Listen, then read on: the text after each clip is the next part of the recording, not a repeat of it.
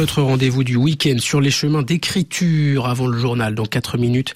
Notre chronique littéraire sur le deuxième roman de la Nigériane Oyinkan Braceways qui vient de paraître en français. L'une ou l'autre, c'est son titre. Réécriture grinçante mais réactualisée du jugement de Salomon, lu par Tirtankar Chanda.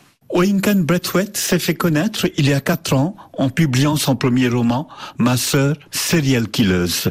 Féministe et provocateur à souhait, ce roman racontait l'histoire de deux sœurs dont la cadette finit toujours par tuer ses amants alors que la plus grande l'aide à se débarrasser des cadavres. Traduit en une trentaine de langues, ce roman est devenu un best-seller international. Née au Nigeria en 1988, la romancière a fait ses études en Angleterre, où elle a étudié le droit et la création littéraire.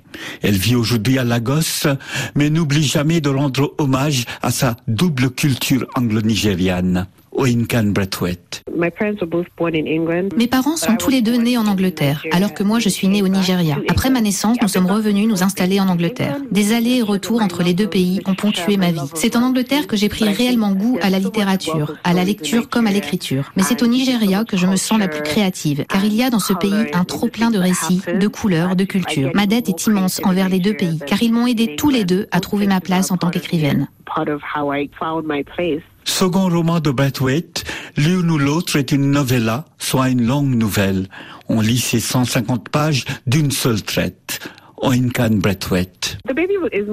L'une ou l'autre était une commande d'éditeur. Je l'ai écrit pendant le confinement. J'avais des consignes d'écriture précises, faire court et simple. Je devais raconter dans un anglais facile une histoire originale qui tient le public en haleine. C'était un défi, car pendant longtemps, je n'avais pas la moindre idée de ce que je pouvais bien raconter pour tenir mes lecteurs en haleine.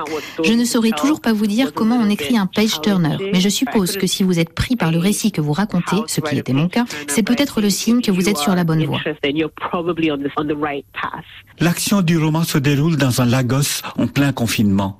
Elle s'ouvre sur les heurts et malheurs d'un certain Bambi, coureur de jupons invétéré.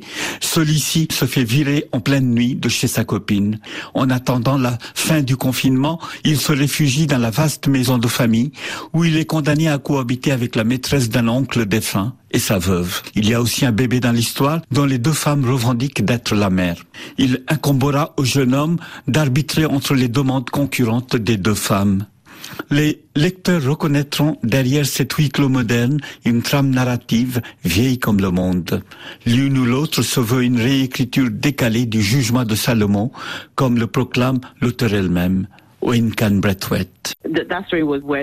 Pour écrire l'une ou l'autre, je me suis bien sûr inspiré du jugement de Salomon. L'idée d'inventer une version moderne de cette histoire me taraudait depuis longtemps, mais je ne savais pas par quel bout la prendre. Cette histoire me fascine parce que derrière le thème du jugement, il y est question de relations entre femmes, un sujet qui est cher à mon cœur. Je m'intéresse aux liens que les femmes entretiennent entre elles, leurs souffrances, leur psychologie. Ce sont ces sujets que j'ai essayé d'explorer dans l'une ou l'autre, qui est certes très différente de l'intrigue biblique. Dans mon roman, personne ne demande de partager son bébé en deux Mais le livre joue avec le thème de la maternité.